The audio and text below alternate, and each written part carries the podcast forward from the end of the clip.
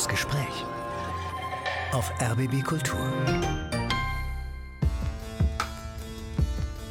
Damals war das in der Alterskohorte von mir, aber auch eigentlich denen, die so ein bisschen älter war. Also eigentlich auch so die NSU, Beate Zschäpe-Generation, so zehn Jahre älter als ich, die dann eben sich Bomberjacken zur Konfirmation gewünscht haben und dann das so zu so einer Massenjugendkultur wurde. Also eigentlich das Normale und wenn man anders war, das ist dann eher aufgefallen.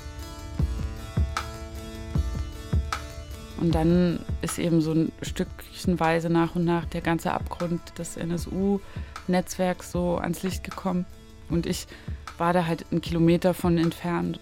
Das war irgendwie so ein Moment auch, wo ich gemerkt habe, ah, muss ich jetzt hier alles nochmal überdenken. Also das, was ich dachte, was Zwickau ist oder der Ort, wo ich aufgewachsen bin oder die Orte, die ich dachte zu kennen, die Menschen, die ich dachte zu kennen. Eigentlich hat das alles über den Haufen geworfen und eigentlich musste ich mir das neu erarbeiten.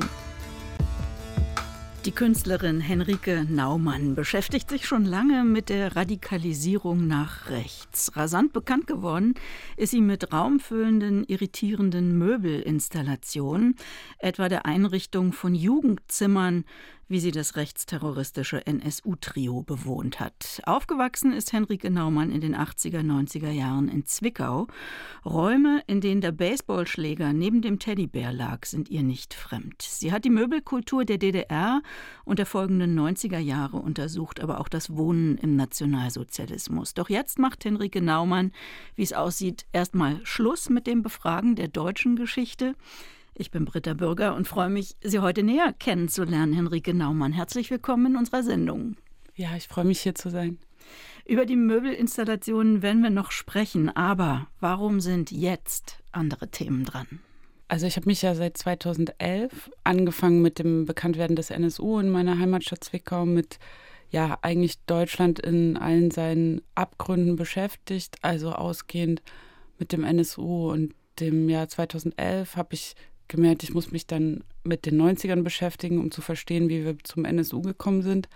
Als ich mich dann mit den 90ern beschäftigt habe, habe ich gemerkt, eigentlich muss ich mich mit der DDR noch mehr auseinandersetzen, um zu verstehen, wie die 90er zustande gekommen sind. Und eigentlich dann brauche ich auch die BRD und muss mich da eigentlich auch nochmal ordentlich einarbeiten. Und so habe ich mich eigentlich immer weiter in der deutschen Geschichte so schichtenweise zurückgearbeitet. Ja, dann kommt man zwangsläufig zur NS-Zeit und dem, was eigentlich historisch BRD und DDR zugrunde lag. Ja, und dann habe ich mich eigentlich bis zur Steinzeit zurückgearbeitet und ähm, nicht ganz. ich habe eine Arbeit zur Steinzeit gemacht, Echt, äh, ja. Deswegen kann ich das so selbstbewusst sagen. Auch zu Stonehenge. Also ich versuche auch zeitgeschichtliche Themen, die mir erstmal näher sind, weil da kann man immer noch mal jemanden fragen und hat so einen direkten Zugang und so auch verschiedene Perspektiven. Und ältere Geschichte war für mich immer noch so ein bisschen schwieriger zu greifen, weil da kann man halt niemanden mehr fragen, wie war das denn in der Steinzeit. Und jetzt habe ich aber mir Methoden entwickelt, wie ich auch das zeitgenössisch machen kann. Und ganz wichtig ist auch, dass die Befragung von Geschichte für mich immer einen Gegenwartsbezug hat. Also mir geht es nicht darum, jetzt in eine Nostalgie zu oder eine Ostalgie zu verfallen oder dass ich eigentlich gerne in der Vergangenheit leben würde, sondern eigentlich eher die Gegenwart nicht richtig verstehen zu können und verstehen zu wollen. Und dafür ist halt Geschichte ganz wichtig. Dann nähern wir uns doch den Arbeiten der unmittelbaren Gegenwart. Die jüngste Arbeit haben Sie für die Kiew Biennale entwickelt. Aber Sie waren ja schon seit 2021, glaube ich, mehrfach in der Ukraine. Warum? Ja, also meine Beschäftigung mit Ost und West, die zieht sich so durch mein ganzes Werk. Ich bin gerade noch so in der DDR geboren, 84 89, als die Mauer gefallen ist, war ich fünf Jahre alt. Das heißt, ich habe die politische Transformation um mich herum nicht verstanden, aber ich habe halt gesehen, dass plötzlich diese merkwürdigen Möbel aus Westdeutschland gekommen sind. Und ja, seitdem habe ich mich mit der Frage nach Ost und West beschäftigt und auch danach, wo ich mich da verorte, weil ich ja dann in 90 eingeschult, westdeutsches Schulsystem und in der BRD dann ja aufgewachsen bin und diese Frage nach Ost und West, die zieht mich eigentlich immer wieder auch besonders nach Osteuropa. Ich spüre dann großen Bezug. Also manchmal habe ich auch das Gefühl, in Polen oder so, manche Dinge, so mit Leuten gibt es dann eher eine Verständigung als jetzt in sag ich mal, in Westdeutschland, weil es, so viele historische Bezüge gibt und auch so Prägungen, einfach so Eigenheiten, so wo ich mich auch wohlfühle und wo ich das auch spannend finde, diese Verbindungen zu entdecken. Ja, und so nehme ich eigentlich auch jedes Projekt, das in Osteuropa ist, eigentlich immer an, wenn ich das einrichten kann. Und gleichzeitig stellt es aber auch diese Perspektive, die ich mir in Deutschland erarbeitet habe, immer wieder in Frage, weil, weil während ich in, in Zwickau aus dem Osten bin, bin ich, wenn ich dann nach Kiew fahre, aus dem Westen. Naja. Und diese interessante Verschiebung, so das ist eigentlich so das, worum es mir auch geht. Je mehr man sich dann darauf einlässt und sich mit meinem Werk auseinandersetzt, umso komplexer wird es dann eigentlich. Ähm. Als der russische Angriffskrieg auf die Ukraine vor zwei Jahren begann, da hatten Sie gerade eine Ihrer Möbelinstallationen in Kiew ausgestellt, waren selbst auf dem Weg in die USA. Plötzlich ging es um die Frage, soll man jetzt auch Kunst evakuieren? Was war da Ihre Haltung? Ja, es war halt eine sehr herausfordernde und auch schlimme Situation für alle Beteiligten. Also für uns Künstlerinnen natürlich noch weniger, weil es waren ja nur unsere Arbeiten in Kiew, aber eben zu merken, alle, mit denen wir da gearbeitet haben, sind jetzt plötzlich in diesem Krieg und davon betroffen und Mitarbeiter des Museums sind sofort an die Front gegangen. Manche sind geflohen, evakuiert. Das Museum wurde abgeriegelt mit Sandsäcken und gleichzeitig sind die Arbeiten natürlich auch so, als wäre da so ein Teil von uns dort. Ne? Und gerade die Arbeit, die da von mir war, 2000, das ist eigentlich mein Hauptwerk gewesen. So. Also da waren alle meine Arbeiten drin und die ist um die ganze Welt getourt. Die haben sich aber mega um unsere Arbeiten gekümmert und auch geschrieben, sie versuchen alles, um die zu schützen, aber die können halt auch nicht versprechen, was ist, wenn eine Bombe einschlägt oder so. Meine Arbeiten sind auch immer sehr mit so persönlichen Objekten gefüllt und eben Plüschtiere, ne, wie wir vorhin schon kurz mhm. hatten, oder Sachen, wo auch meine Mutter irgendwie was mitgebastelt hat, dass die Arbeit da war. Das hat irgendwie so, so physisch auch die Verbindung zwischen mir und dem Ort so aufrechterhalten, dass ich gemerkt habe, ja, da ist ein Teil von mir. Ihre Arbeit wurde evakuiert und dann im Berliner Gropiusbau neu arrangiert, ergänzt um Gesprächsformate. Was war denn jetzt das Ergebnis oder sagen wir der weitergehende Auftrag dieser Debatte über die Rolle der Kunst in Kriegszeiten? Eigentlich war geplant, dass wir die Ausstellung danach noch auf der Venedig Biennale zeigen. Das wurde dann abgesagt und dann hat sich aber Zelensky dafür eingesetzt, dass die Arbeiten evakuiert werden. Und als wir die dann im Gropiusbau gezeigt haben als Trümmer eigentlich, nicht als funktionierende Möbelinterieurs, wie ich die Arbeit sonst immer gezeigt habe, sondern eben wirklich Möbel als Trümmer. Ja, haben wir dann für ein paar Wochen äh, Leute eingeladen, da hinzukommen und sich auf diese Möbeltrümmer draufzusetzen, auf die deutschen Schrankwände, die eben noch im Krieg waren in der Ukraine, um auch irgendwie die Verbindung herzustellen, dass das nicht so sehr weit weg ist, dieser Krieg, und dass der auch sehr was mit uns in Deutschland zu tun hat und mit deutscher Geschichte und Gegenwart. Ich würde sagen, dass, dass das eigentlich ein ganz gutes Bild dafür ist, für das, wie ich Kunst so sehe, als was, wo man was auch vermitteln kann, was sich mit Worten schlecht vermitteln lässt und wo diese Möbel oder auch die anderen Dinge, mit denen ich arbeite, eigentlich nutze, um so eine alternative Sprache zu finden, wo Worte irgendwie versagen oder wo einem die Sprache verschlägt und wo, wo man eben durch die Objekte an, an eigene Erinnerungen anknüpfen kann und eben so einen direkteren und emotionalen Bezug zu Themen haben kann, die sonst schwer greifbar sind. Wegen des Kriegs in der Ukraine wurde die fünfte Ausgabe der Kiew Biennale im vergangenen Herbst und Winter europaweit gestreut mit Standorten in Berlin, Warschau, Lublin, Antwerpen und Wien. Sie aber haben für die Biennale Standorte in Kiew und Ivano-Frankivsk gearbeitet. Nun explizit Kunst im Kontext des Krieges. Mit welchen Fragen sind Sie diesmal hingefahren? Naja, es war halt so, dass ich mich seit zwei Jahren eigentlich täglich nonstop mit diesem Krieg beschäftigt habe. Die ganze Zeit in Kontakt war mit allen, die ich ja kannte und irgendwie auch einfach auch noch mehr verstehen wollte und auch verstehen wollte, was, was das jetzt alles bedeutet. Gleichzeitig auch mich irgendwelche militärischen Podcasts.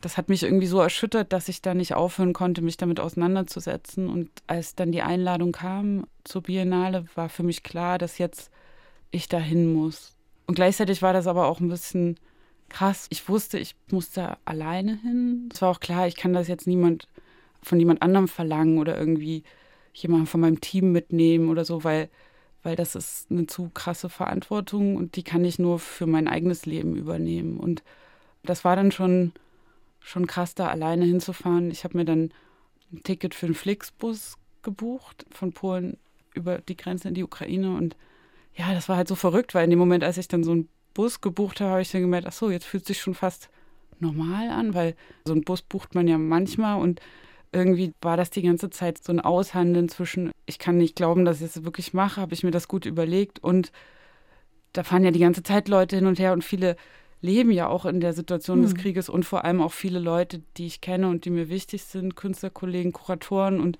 irgendwie will ich auch denen zeigen, dass wir die nicht vergessen haben. Ja. Ja. Genau. Die entstandene Performance für die Kiew Biennale heißt Breathe, also atmen oder atme. Und das ist auch der Titel eines Songs der britischen Band The Prodigy. Die machen elektronische Musik von Rave bis Hardcore, Techno. Und um einen Eindruck von der Intensität und der Gewalt dieses Songs zu bekommen, hören wir mal einen Ausschnitt. Breathe.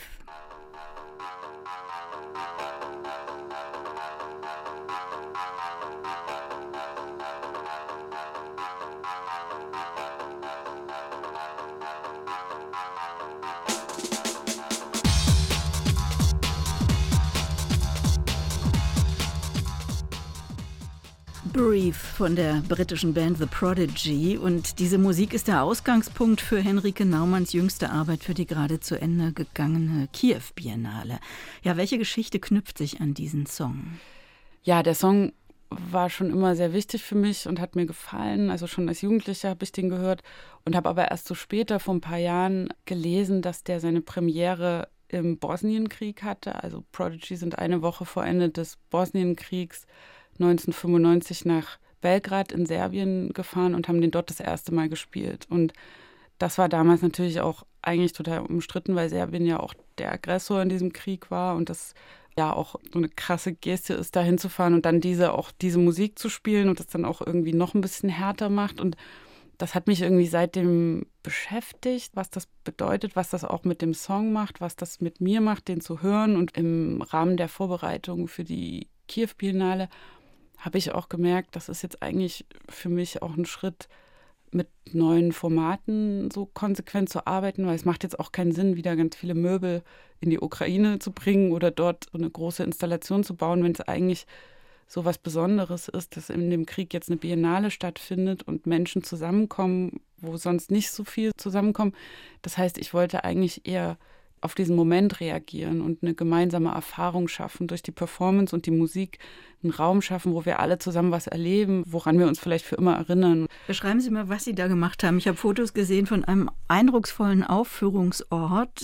Ist das ein altes Theater? Was ist das? Genau, das ist das Dramatheater Ivano-Frankivsk. Das ist einer der wenigen auch so sowjetmoderne Bauten in Ivano-Frankivsk. So ein riesiger Kulturbau. Ja, so ein riesiger Kulturbau, also sehr massiv und und im Inneren hat das eben so sehr viel regionalistische Verzierungen, also die sich auf so Hutsul-Traditionen in der, in der Region, in der Westukraine beziehen und eigentlich auch so ein Mittel von der Sowjetunion, also eben eben so eine regionale Kultur so zu betonen und damit eigentlich die Vielfalt in der Sowjetunion zu zeigen, aber gleichzeitig eben auch so diese Vereinheitlichung durch die Bauten. Und das fand ich auch interessant, weil also zum einen mich auch die Rolle von der Sowjetmoderne jetzt im Kontext des Krieges interessiert, weil das natürlich ein sehr spannendes Thema ist und auch ein sehr schwieriges. Wie geht man jetzt in der Ukraine damit um? Also es wird ja auch viel abgerissen oder zerstört oder umgewidmet und so. Und das ist ja so ein ganz spannender Prozess, weil zum einen natürlich die Gewaltgeschichte der Sowjetunion im Kontext des jetzigen Angriffskrieges halt so sehr schmerzhaft ist. Zugleich aber natürlich auch Leute gibt, die sagen, ja, aber das ist trotzdem so ein kulturelles Erbe oder wir, wir wollen es nicht zerstören, wir wollen es kontextualisieren und uns auch daran erinnern können. Und dieses Theater, das, das ist eben aber auch ein sehr geliebter und geschätzter Ort in Ivano-Frankivsk. Sie haben ja da nicht The im Theatersaal was aufgeführt, sondern, wenn ich es richtig verstanden habe, im Foyer. Ne? Das ist so ein riesen Foyer wie im Palast der Republik mit wahnsinnig vielen Leuchten. wahnsinnig viel Licht. Und was hat da stattgefunden? Also, ich habe mit einem Musiker kooperiert, C-Process aus Kiew, der aber ursprünglich aus Bachmut ist. Und über seine Musik bin ich online aufmerksam geworden.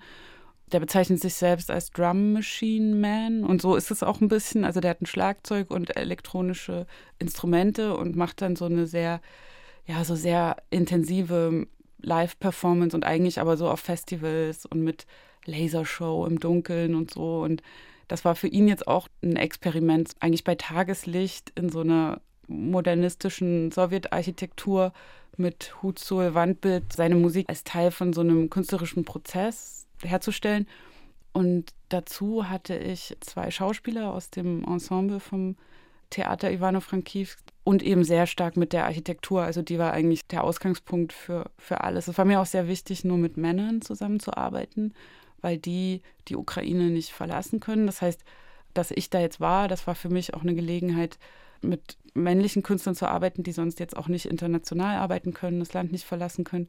Und es war mir auch wichtig, mich mit eigentlich den Fragen zu beschäftigen, die die auch gerade ja. so haben. Und das ist eben die Mobilisierung. Genau, das habe ich mich gefragt. Ja. Also wurden die, mit denen Sie gearbeitet haben, für den Krieg mobilisiert oder wie haben sie sich entzogen? Äh, es sind ja viele einfach noch nicht mobilisiert. Das ist ja auch ein sehr sensibles Thema, wer wie mobilisiert wird. Mich hat aber diese, diese Frage interessiert, was das bedeutet, wenn eigentlich alle Künstler auch potenziell Soldaten sein und eigentlich auch diese Fragilität, die Künstler oder Schauspieler oder Musiker haben und brauchen, wie das dann in einer Situation, wo ihre Körper eigentlich für Kampf eingesetzt werden sollen und hart sein müssen und wie sich das anfühlt, was das mit den Leuten macht und auch wie wir das mit den Medien von Kunst ausdrücken können. In welcher Sprache haben Sie sich verständigt? Englisch, Ukrainisch mit automatisierten Übersetzungen und natürlich auch einfach durch Musik und Bewegung. Und deswegen mag ich auch arbeiten mit Möbeln oder auch arbeiten mit Sound, weil da braucht man keine Sprache. Das sieht man oder das fühlt man. Und das Interessante ist dann, dass man auch manchmal dann unterschiedliche Dinge sieht und dann auch interessante Missverständnisse entstehen. Aber wir können kommunizieren, auch wenn wir nicht die gleichen Sprachen sprechen. Was haben Sie denn über die Künstler, mit denen Sie da zusammengearbeitet haben, gelernt, wie die ihre Rolle als Künstler im Krieg sehen? Naja, ich hatte besonders Gespräche mit dem C-Process, dem Musiker darüber, welche Rolle das jetzt für ihn spielt, weil ich wollte eigentlich auch unbedingt mit ihm arbeiten, weil, weil sein Sound hat mich irgendwie auch so an Mobilisierung erinnert und an Krieg und an Tempo und hatte auch das Gefühl, das könnte so ein Soundtrack sein für eine Auseinandersetzung mit Krieg. Und als ich ihm das dann erzählt habe, dass das auch der Grund war, warum ich da auch nicht locker gelassen habe und unbedingt mit ihm arbeiten wollte, meinte er zu mir, dass, dass auch viele Soldaten seine Musik beim Kämpfen hören. Und das war dann irgendwie auch nochmal krass, weil das, ja, es ist halt so, so hart.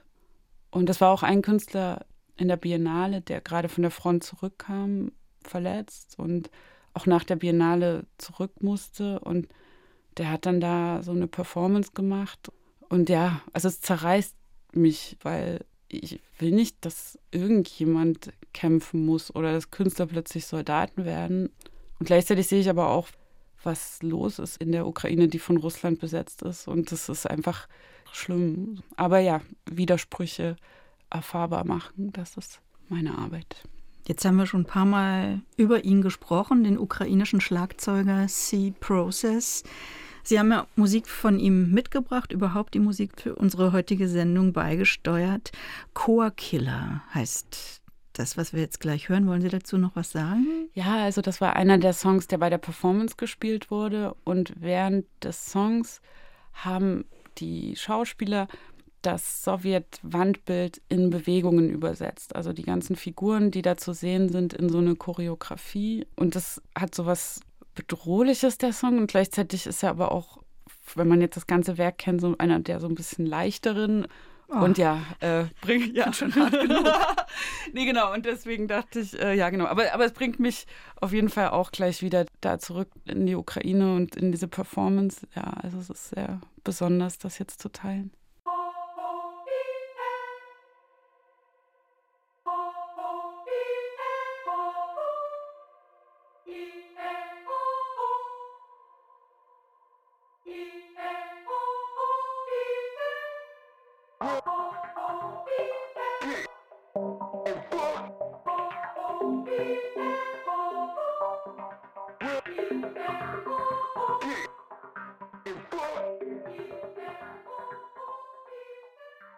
Die Drum Machine des ukrainischen Musikers C-Process, hier mit dem Titel Core Killer. Die Künstlerin Henrike Naumann hat gerade im Rahmen der Kiew Biennale mit ihm zusammengearbeitet und uns davon erzählt und die Musik mitgebracht zu unserem Gespräch hier auf RBB Kultur.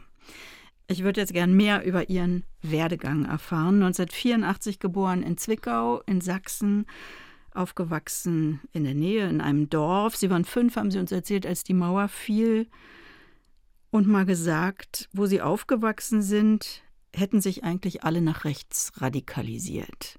Wie zeigte sich das? Na, damals war das in der Alterskohorte von mir, aber auch eigentlich denen, die so ein bisschen älter war. Also eigentlich auch so die NSU, Beate Zschäpe-Generation, so zehn Jahre älter als ich, die dann eben sich Bomberjacken zur Konfirmation gewünscht haben und dann das so zu so einer Massenjugendkultur wurde. Also eigentlich das Normale und wenn man anders war, das ist dann eher aufgefallen. So. Und ich glaube, was ich dann so später mehr und mehr verstanden habe, dass die Rolle der Eltern da, glaube ich, auch nicht zu unterschätzen ist. Man hat das dann immer so als so Jugendphänomen und die Radikalisierung und alles so besprochen, aber eigentlich haben die Elterngenerationen das ja auch normalisiert, indem sie gesagt haben, ja, das sind halt einfach ist so die Sturm- und Drangphase. Das wurde immer gesagt. Also so, dass die Jugendlichen das jetzt rebellieren und so. Und, und in gewisser Weise ist das dann ja aber auch eine, ein Mittragen oder ein Unterstützen oder ein Verharmlosen davon. Auch in den Jugendclubs, ne? Mhm. Die Sozialarbeiter. Ja. Es ja. gab keine Ausgrenzung, keine rote Linie. Mhm. Ja, also die akzeptierende Sozialarbeit, das ist da ja so ein Stichwort. Da habe ich mich auch viel damit beschäftigt, als ich 2016 meine Ausstellung Aufbau Ost in der Galerie Wedding in Berlin gemacht habe. Da habe ich auch eine Konferenz organisiert, das mache ich auch immer viel. Und da eben auch ein, ein Panel zu akzeptierender Sozialarbeit. Also das eigentlich nochmal jetzt so neu aufzurollen, was war da eigentlich los, wie wurde da argumentiert. Das war so in der Jugendarbeit, also eben dieses so, wir müssen die Jugendlichen so nehmen, wie sie sind, um die überhaupt zu erreichen. Und, und dadurch wurden eben Räume geschaffen, in denen dann Jugendclubs einfach so zu so rechten Jugendclubs wurden, so schleichend. Und auf der, sag ich mal so, Organisationsebene, also Sachsen oder da, wo ich aufgewachsen bin, Westsachsen ist ja auch nah an der bayerischen Grenze, also Hof. Und da hat man eigentlich auch in dem kleinen Dorf, in dem ich aufgewachsen bin, so aus nächster Nähe gesehen, wie die Strukturen aufgebaut werden und also wie dann Kader aus Bayern, aus Franken rübergekommen sind zu Fußballspielen mit Bierkästen und Infomaterial und da eigentlich so Aufbauarbeit gemacht haben und eigentlich die 90er Jahre und was das Erstarken des Rechtsextremismus in Deutschland eigentlich auch so ein Zusammenwachsen von Ost und West war. Also dass es eben nicht nur ein Ostproblem war, sondern natürlich in Westdeutschland auch eine sehr radikale rechte Szene und eigentlich auch eine Kontinuität seit 45 gab und gerade in Bayern, Franken in den 80ern die ganzen rechtsterroristischen Anschläge und die ganzen Wehrsportgruppen und ja, und mit der deutschen Einheit haben sich dann eigentlich diese gewachsenen westdeutschen Rechtskräfte mit eigentlich so einem großen mobilisierfähigen Jugendmasse so zusammengeschlossen und so ist eigentlich das, glaube ich, entstanden. Hm. Wie haben Sie denn für sich einen Platz gefunden in der Jugendszene? Waren Sie Außenseiterin? Na, ich war schon immer so sehr sozial und wollte auch immer dass alle mit dabei sind. Ja, zum Beispiel, wenn ich Geburtstag hatte, dann habe ich auch immer die ganze Grundschulklasse eingeladen. Und die Vorstellung, dass da jemand nicht kommen könnte, das hätte mich fertig gemacht. So, ich wollte immer, dass alle dabei sind und war da eben so sehr sozial schon immer und hatte dadurch eben sehr viele Kontakte zu allen Kindern in meinem Alter. Es ist ja jetzt auch so nicht so ein großes Dorf, da, da freut man sich ja auch über jeden. Und als wir dann alle Jugendliche geworden sind und dann eben auch so eine politische Prägung kam. Und das muss man vielleicht auch nochmal sagen, dass es da in den 90ern auf dem Dorf auch total selbstverständlich war, sich politisch zu positionieren, weil es eigentlich unpolitisch gar nicht gab. Also das war, wenn man neue Leute dann mal irgendwie aus einem anderen Ort kennengelernt hat, immer die Frage, bist du rechts oder links oder neutral mit rechter Prägung oder linker Prägung? Wirklich, das fällt ja? mir jetzt gerade erst wieder ein. Das war wie so ein, hm. dass man erstmal schon mal sich so vorstellt. Und dadurch, dass ich aber mit den ja, mit meinen Klassenkameraden so seit dem Sandkasten so aufgewachsen bin, in dem Moment, wo wir uns dann eben politisch auch unterschiedlich positioniert haben und angefangen haben, auch die Welt sehr unterschiedlich zu sehen, war eben immer noch diese gemeinsame Geschichte und Verbindung da. Und da dachte ich halt auch lange noch, ich könnte da irgendwas reißen mit Argumenten und mit Engagement irgendwie auch was machen. Ähm, aber ich musste dann auch wirklich sehen, dass das mich aus dem Dorf weggezogen hat. Also dass ich meine Zukunft woanders gesehen habe und eher auch in größere Städte wollte und auch eher auch an Orte, wo Leute sind, die das vielleicht auch so sehen wie ich und gleichzeitig die Kader, die aus, aus Bayern kamen, jedes Wochenende, die haben so eine gute Arbeit gemacht, da kann man irgendwann argumentativ auch nicht mehr dagegen an.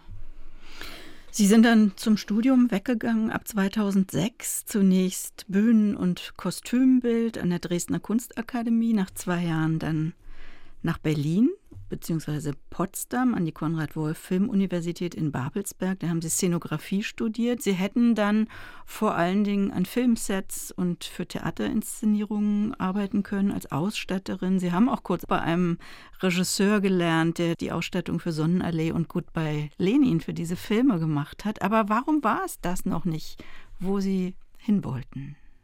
Ich war halt immer irgendwie auf der Suche und wollte immer auch was lernen, was zu machen und was zu verstehen und Welten zu bauen. Und während ich Bühnenbild für Theater studiert habe und Kostümbild, war ich auch total theaterbegeistert und, und habe dann aber gemerkt, so, ah, irgendwie interessiert mich auch noch mehr, wirklich mit Film und mit Technik zu arbeiten und auch beim Theater ist auch alles so ein bisschen flüchtig. Also man macht ganz viel und dann ist es auch schon wieder vorbei. Und das war damals für mich so, nee, ich will irgendwie auch so was haben, was dann so bleibt. Und hatte so totales Interesse an Medien, aber jetzt gar nicht so an so irgendwie der neuesten Technik oder allem, was man dann an der Filmhochschule dann ja eigentlich hat, sondern, sondern eigentlich eher auch so Medien historisch, also so veraltete Medien, Medien, die keinen mehr interessieren da hat es mich eigentlich hingezogen. Und naja, aber so ein bisschen überkompensierend bin ich dann eben nach Potsdam-Babelsberg gegangen, wo nur die neueste Technik und die Filmstudios und das war dann für mich aber auch total gut, weil, weil das war halt so super praktisch. Während in Dresden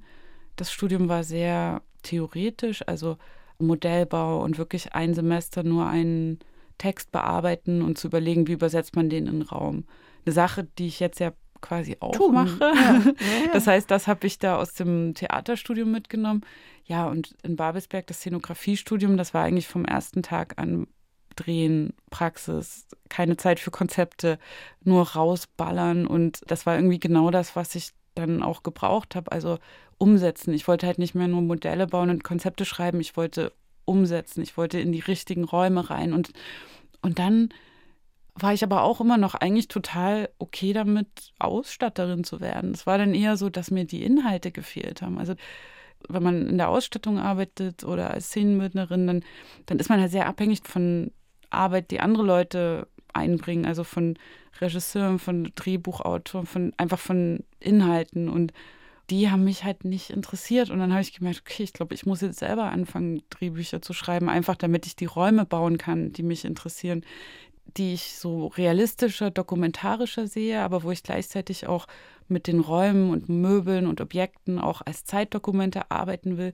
wo ich auch damit experimentieren kann, eben nicht mit der neuesten HD-Kamera zu drehen, sondern mit einem VHS, mit einem Medium, das so eigentlich nicht, also damals vor allem 2011, keiner auf die Idee kommen würde, das ernsthaft für, ein, für einen Abschlussfilm zu verwenden, auf diese großen Kassetten aufzunehmen und dann aber eigentlich diesen ganzen Produktionsprozess Film, dass das alles Teil des Kunstwerks sein kann und auch jede Entscheidung, welche Kamera, welcher Teppich, dass das alles eigentlich dann aus mir herauskommen müsste, damit ich wirklich das machen kann, was ich machen möchte. Und so kam das dann, dass ich über Umwege dann mit meinem Diplom meine erste Videoinstallation gemacht habe, selber Regie geführt habe und ab dann gemerkt habe, so ja, stimmt, ich wollte unbedingt diese Techniken lernen und, und habe auch extrem viel gelernt beim Theater und beim Film.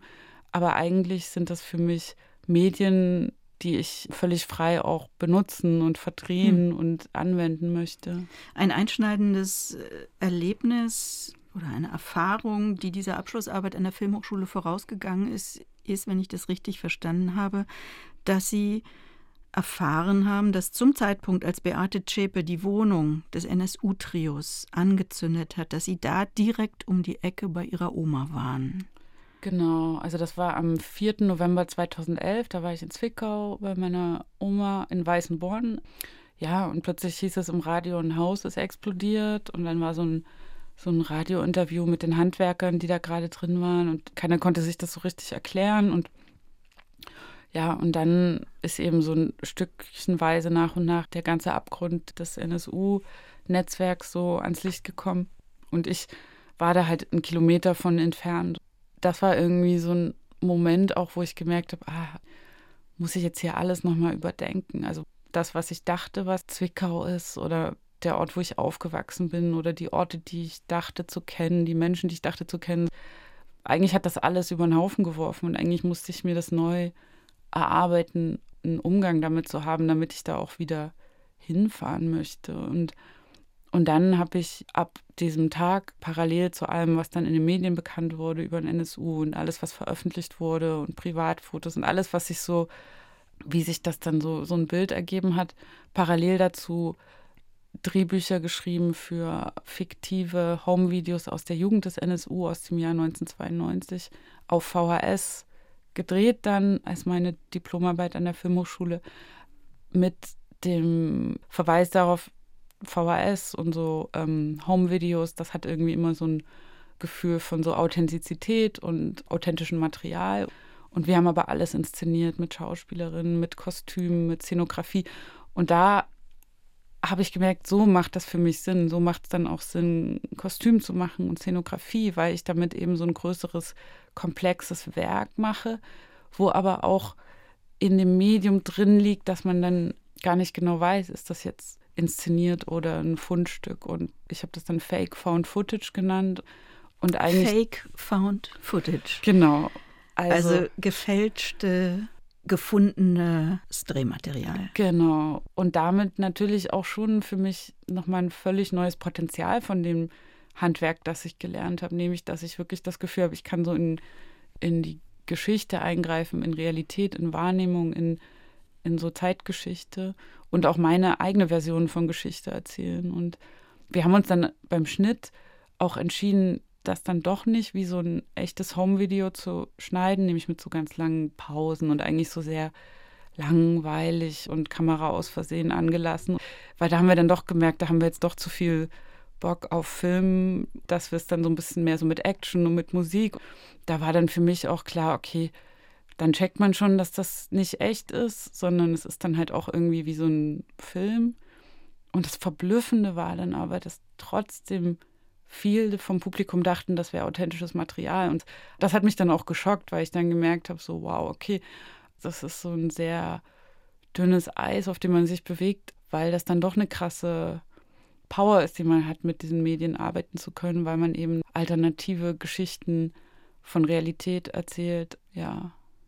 Und so begann das dann ja auch äh, mit den Möbelinstallationen. Ne? Die haben sich daraus entwickelt, also aus dieser Wohnung von Beate Zschäpe quasi. Genau, weil so, wie sie ja. die sich vorgestellt haben. Naja, ich bin dann da auch noch hin zum Haus in der Frühlingsstraße mit meiner Mutter und wir haben verkohlte Teppich- und Tapetenreste rausgeholt, also nachdem die ganze Spurensicherung durch war und bevor das abgerissen wurde. Und dieses Stück Teppich und dieses Stück Tapete, damit fing die Installationsarbeit an, weil der Teppichboden oder die Tapete ist für mich dann auch wie so ein Zeitdokument oder wie ein Dokument aus dem Archiv, über das ich was über Geschichte oder Politik erfahren kann.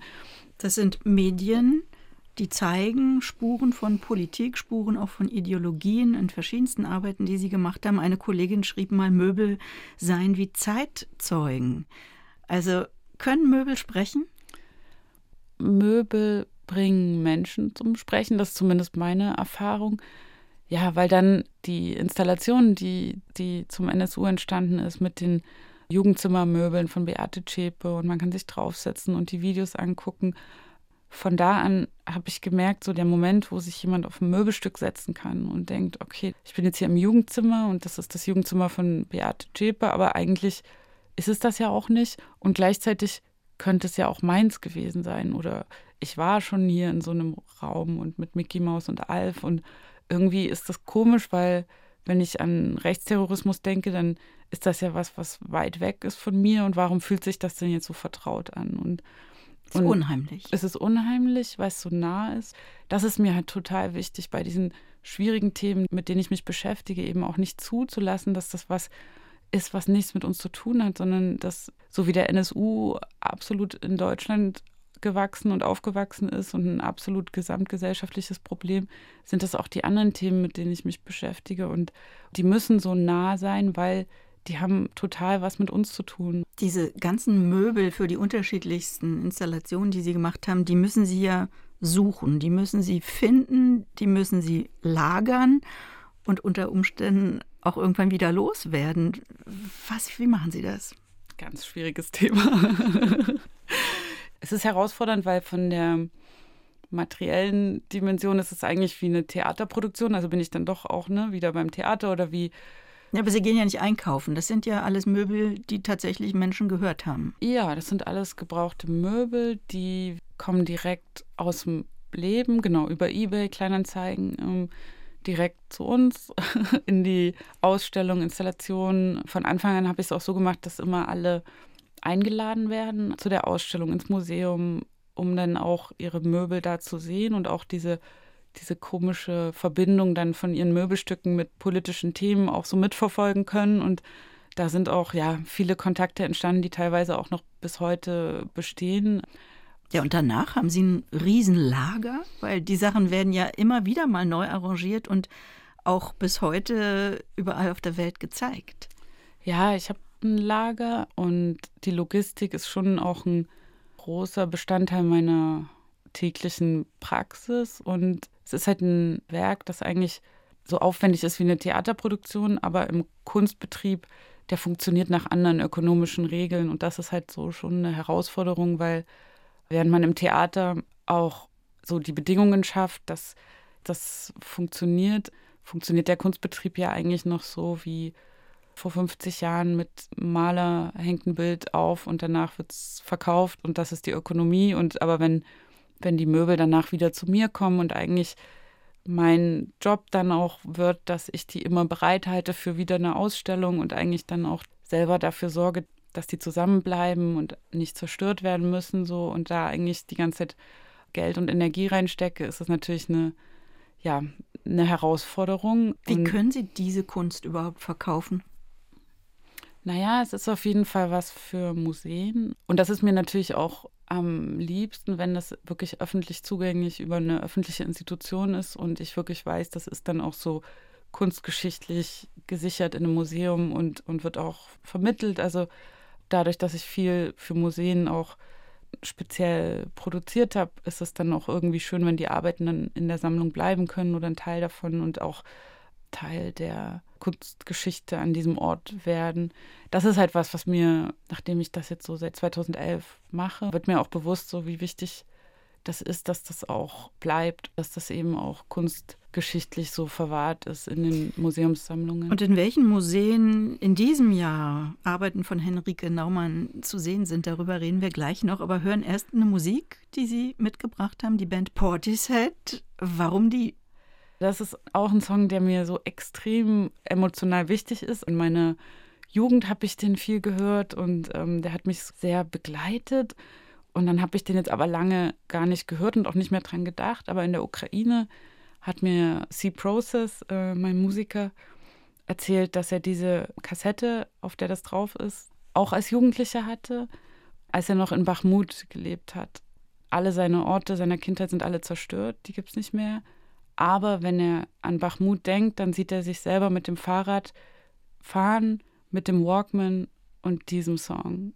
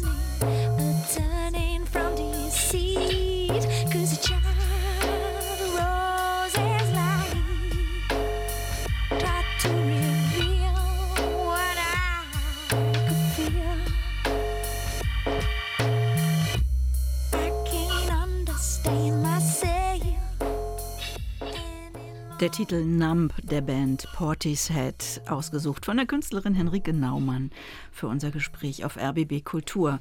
Henrike Naumann ist extrem produktiv. Sie wird in diesem Jahr 40 und kann auf eine beeindruckende was? Oh Gott, oh, so hart. so schlimm. Nee, ich habe da noch selber noch nicht drüber nachgedacht. Jetzt ist es mir gerade bewusst geworden. Ja, aber ist doch toll. Also auf so eine ja. beeindruckende Liste von Ausstellungen und Preisen zurückschauen zu können. Und auch das vor uns liegende Jahr ist straff durchgeplant. Wir wollen uns deshalb jetzt noch auf ein, zwei Arbeiten konzentrieren, die in diesem Jahr in Deutschland, aber auch international zu sehen sein werden. Darunter zwei ganz neue Arbeiten. Eine interessiert mich zunächst das triadische Ballett im Wohnzimmer. Titel einer Installation für die Dauerausstellung im Meisterhaus von Oskar Schlemmer in Dessau. Dieses experimentelle triadische Ballett von Oskar Schlemmer, das beeindruckt ja vor allem durch seine Kostüme. Wie nehmen Sie darauf Bezug? Ja, das ist ein Projekt, das ich auch super spannend finde, weil da wurde ich eingeladen bei einem Kunst am Bauwettbewerb, aber für Interieur von dem Meisterhaus, das zu möblieren. Und dann dachte ich erst, hm, haben die sich das gut überlegt. Also haben die meine Arbeiten gesehen. Das ist ja jetzt schon ziemlich radikal. Und dann fand ich es aber auch eine spannende Herausforderung. Also weil ich die Kostüme von Schlemmer auch sehr toll finde und auch eigentlich so dieses so Konfrontation mit Bauhaus, Fetisch und meinen postmodernen Baumarktkopien, das fand ich schon auch sehr reizvoll. Ja, und dann habe ich als Konzept vorgeschlagen, in dem Schlemmer Wohnzimmer. Das hat auch so ganz schön so diese verschiedenfarbigen Wände in Gelb, Rot und Blau. In diesem Farbspektrum bei eBay Kleinanzeigen in Dessau nach gebrauchten Möbeln zu suchen aus den 90ern und damit auch darauf zu reagieren und eigentlich so eine Brücke zu schlagen, also zwischen den Bauhaus-Farbkonzept, das Schlemmer da gemacht hat, aber auch den Formen, die in den Kostümen sind und die sich dann vielleicht auch in so einem merkwürdigen Höfner-Schrank wiederfinden können. Und Aber warum Möbel aus den 90ern? Mm, das war jetzt ja lange mein Medium, weil für mich die Möbel aus den 90ern die Ästhetik der deutschen Einheit sind und der Nachwendezeit und eigentlich was es bedeutet, Westen zu werden und für mich auch so ein ja so eine Ästhetik, die gerade im Osten Deutschlands eben so sehr starke Spuren hinterlassen hat bis heute. Und Dessau ist ja auch im Osten. Und gleichzeitig ist das Bauhaus ja, schwebt ja eigentlich fast so über diesen, diesen Fragestellungen. Und deswegen fand ich das spannend, das da reinzubringen. Ich kann aber auch gleich sagen, dass die Arbeit mit den Möbeln der 90er für mich jetzt auch so zum Ende kommt weil es auch gar keinen Spaß mehr macht auf eBay Kleinanzeigen, weil die sind so begehrt. Also die sind jetzt wirklich eigentlich die neuen Bauhausklassiker. Plötzlich sind die teuer.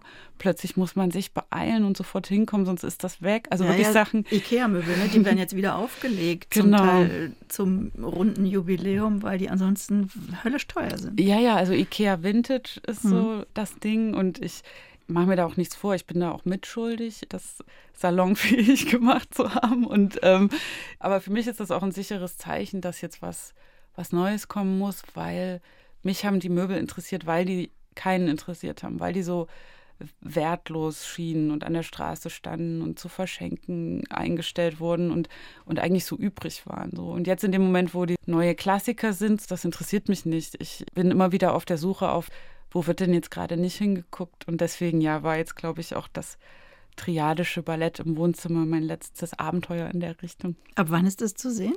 Das eröffnet Anfang Juni. In Dessau im Schlemmerhaus. Auch international nimmt die Karriere von Henrike Naumann weiter Fahrt auf. In diesem Jahr ist sie ins Busch-Reisinger Museum an der Harvard University eingeladen. Ich muss erst mal nachgucken, was ist das für ein Museum? Das einzige Museum steht im Internet in Nordamerika, das sich der Erforschung und dem kritischen Verständnis der Kunst Deutschlands und deutschsprachiger Länder widmet. Dort zeigt Henrike Naumann das Projekt Ostalgie 2019. Wie kommt es zu solchen Kooperationen? Ja, es ist halt für mich auch immer wieder spannend, wie viele Leute meine Arbeit verfolgen, auch in den USA zum Beispiel und auch an Orten, wo ich jetzt so gar nicht so viel gemacht habe. Also in New York hatte ich vor anderthalb Jahren meine erste Ausstellung und dadurch kam dann auch der Kontakt mit Harvard zustande. Was mir ja total wichtig ist, dass meine Arbeit in ganz unterschiedliche Richtungen kommunizieren will. Dass es irgendwie in Zwickau wahrgenommen wird, wie auch in New York. Ganz schön war das, als meine Ausstellung in New York ähm, in der Chemnitzer Morgenpost besprochen wurde und, und in der New York Times. Und das war irgendwie so ein gutes Spektrum, dass ich gemerkt habe, ja, stimmt, so will ich eigentlich arbeiten. Beides muss irgendwie so interessant und auch zugänglich sein, dass Leute, die irgendwie in Harvard sehr tiefgehend sich mit Kunstgeschichte beschäftigen und da was Interessantes drin finden und aber auch Leute, die eine DDR-Biografie haben und in Chemnitz eine Arbeit von mir sehen, da auch was Interessantes drin finden. Und diese Bandbreite von meinem Publikum, die ist halt über die zwölf Jahre, seitdem ich das mache, so international so gewachsen und auch was, worauf ich sehr stolz bin, weil diese, diese Verbindungen, um die geht es mir eben und die sind bis heute da und dieses Netzwerk das wächst und da gibt es halt immer wieder neue Verbindungen und Überraschungen und aufregende Projekte. Aber Sie sagen immer, Sie wurden eingeladen. Ist das tatsächlich immer so, dass das sich verselbstständigt hat, dass Sie eingeladen werden? Oder gehen Sie auch proaktiv voran? Also haben Sie Leute, die das für Sie machen? Ich lade mich auch manchmal selber ein. Also hier bei uns nicht. nee, aber wenn ich irgendwie eine Idee für ein Projekt habe, und denke, das müsste jetzt an dem und dem Ort sein oder es wäre irgendwie spannend, dann spreche ich die Leute auch an. Und es ist ja jetzt auch toll, dass ich mir was erarbeitet habe, wo ich mir auch wirklich äh, überlegen und ausruhen kann, was sind jetzt die, die Themen und die Orte, wo es jetzt auch Sinn macht, für mich weiterzugehen. Und das ist auf jeden Fall auch das, was für mich jetzt ansteht, die Konzentration wirklich darauf zu überlegen, wie ist der Kontext auch Teil des Konzepts und wie kann ich über mehrere Jahre mit zusammenhängenden Ausstellungen oder mit einer Arbeit, die über verschiedene Orte wandert, eine größere Erzählung machen. Und Was erzählen Sie den Leuten in Harvard über Ostalgie 2019? Na, das ist Teil von einer großen Gruppenausstellung, die sich mit deutscher Identität beschäftigt, was auch immer das bedeuten wird. Für mich ist es halt total wichtig, da auch keine sag ich mal, einfachen Antworten zu geben, sondern eigentlich interessante Fragen zu stellen. Weil die Arbeit Ostalgie beschäftigt sich mit dem Osten Deutschlands, aber hat eigentlich nicht diese Dinge, die man mit Ostalgie verbinden würde, irgendwelche DDR-Memorabilia und ist so ein Raum wie so ein DDR-Museum, sondern eigentlich ist es westdeutsches Nachwendemobiliar. Das heißt, es ist gleichzeitig Ost und West. Und der Raum ist um 90 Grad gekippt. Also alle Möbel sind an der Wand und wenn man da durchgeht, läuft man so über die Decke. Und für mich ist das ein Bild, um über den Systemwechsel 89 zu sprechen und was es bedeutet, wenn ein System von einem Tag auf den anderen aufhört zu existieren.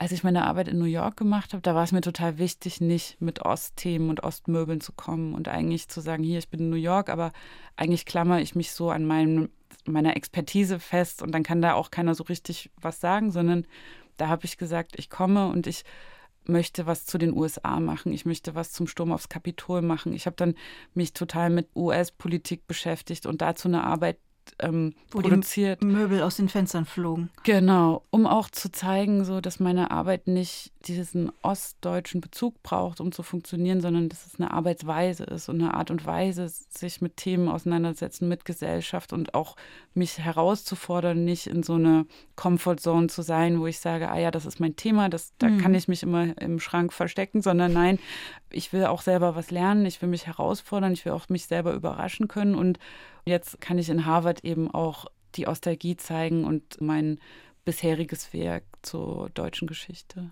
Gar nicht erst in der Schublade drin von der Kommode. Genau.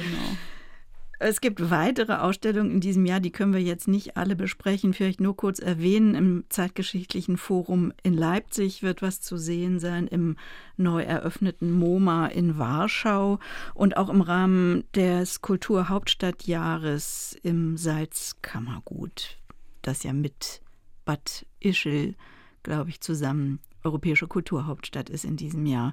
Und dann soll jetzt im Frühjahr eine große Überblickspublikation erscheinen, in der Sie wohl alle bislang unrealisierten Konzepte veröffentlichen. Das muss man sich ja auch mal klar machen, dass das, was zu sehen ist, nur ein Teil dessen ist, womit sich KünstlerInnen beschäftigen, was sie produzieren.